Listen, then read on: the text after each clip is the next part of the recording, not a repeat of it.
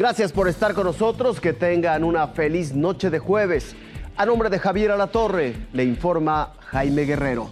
Cerca de repetirse la tragedia de San Antonio, Texas, pero ahora en Veracruz, 400 migrantes fueron localizados al interior de la caja de un tráiler. Paramédico que atendió a Luz Raquel en Jalisco habla para Fuerza Informativa Azteca. Este tráiler que trasladaba ilegalmente a cerca de 400 migrantes fue abandonado por el pollero sobre la carretera transísmica Acayucan Sayula de Alemán en el sur de Veracruz. Los indocumentados comentaron que ya se estaban quedando sin aire. Su desesperación los hizo romper la parte de arriba de la caja y lugareños los ayudaron para que pudieran salir y evitar que murieran asfixiados. La mayoría huyó entre el monte. Entre todos dice que rompieron la parte de arriba y los de la gasolinera por fuera vinieron a apoyarlos a los que quedaban adentro atrapados. ¿Los abandonaron y estaban Los abandonaron, se estaban asfixiando. Refieren que venían alrededor de 400 personas. La Marina, Guardia Nacional y Migración implementaron un operativo de búsqueda y lograron rescatar a 93 migrantes, entre ellos menores de edad de Honduras, Guatemala, El Salvador, Venezuela, la India y Haití. Bien, sí, sí. ¿Cómo se siente? Bien, bien. ¿Los abandonaron? Sí. ¿De dónde vienen? De Guatemala. Fueron paramédicos de protección civil de Oluta quienes les brindaron los primeros auxilios. Algunos salieron inconscientes y otros presentaban deshidratación y demás complicaciones de salud además de fracturas, tras lanzarse del techo del tráiler. 12 tuvieron que ser canalizados al hospital. Encontramos en muy mal estado, algunas hipertensas, diabéticas, personas que se aventaron de 4 metros de altura, por eso tienen posible fractura, crisis nerviosas, menores de edad.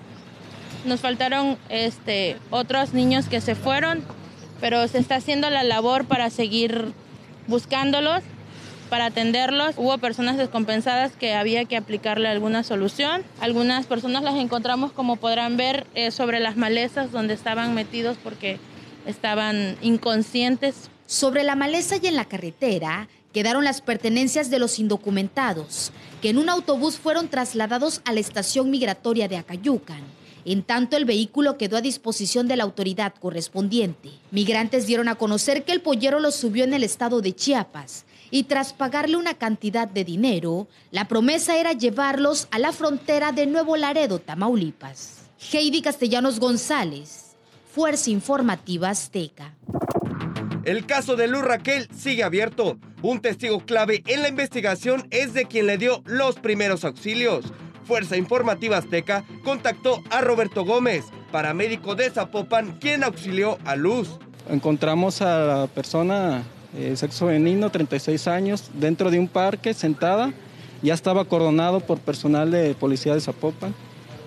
Eh, aparentemente en estado con quemaduras, presentaba quemaduras. Son aproximadamente 4.4 kilómetros de distancia entre el parque donde vieron a Luz Raquel arder en llamas hasta este punto la Cruz Verde Norte, donde el paramédico Roberto Gómez venía hablando con Luz Raquel, pues ella, durante este trayecto de aproximadamente 10 minutos, permanecía consciente. Al, acercarnos con ella le, preguntamos qué, le había pasado, me contestó que, que se había quemado, que estaba quemada.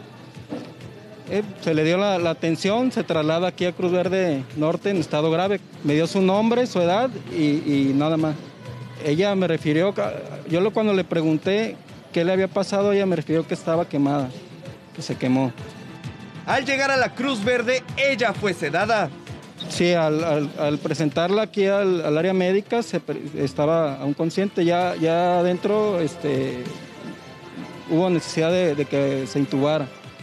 La carpeta de investigación por el caso de Luz Raquel continúa abierta. La declaración de Roberto junto a quienes estuvieron con ella cuando inició el fuego son vitales para determinar si fue un accidente o un hecho intencional. Con imágenes de Ramón Mariscal, Fernando Roldán, Fuerza Informativa Azteca.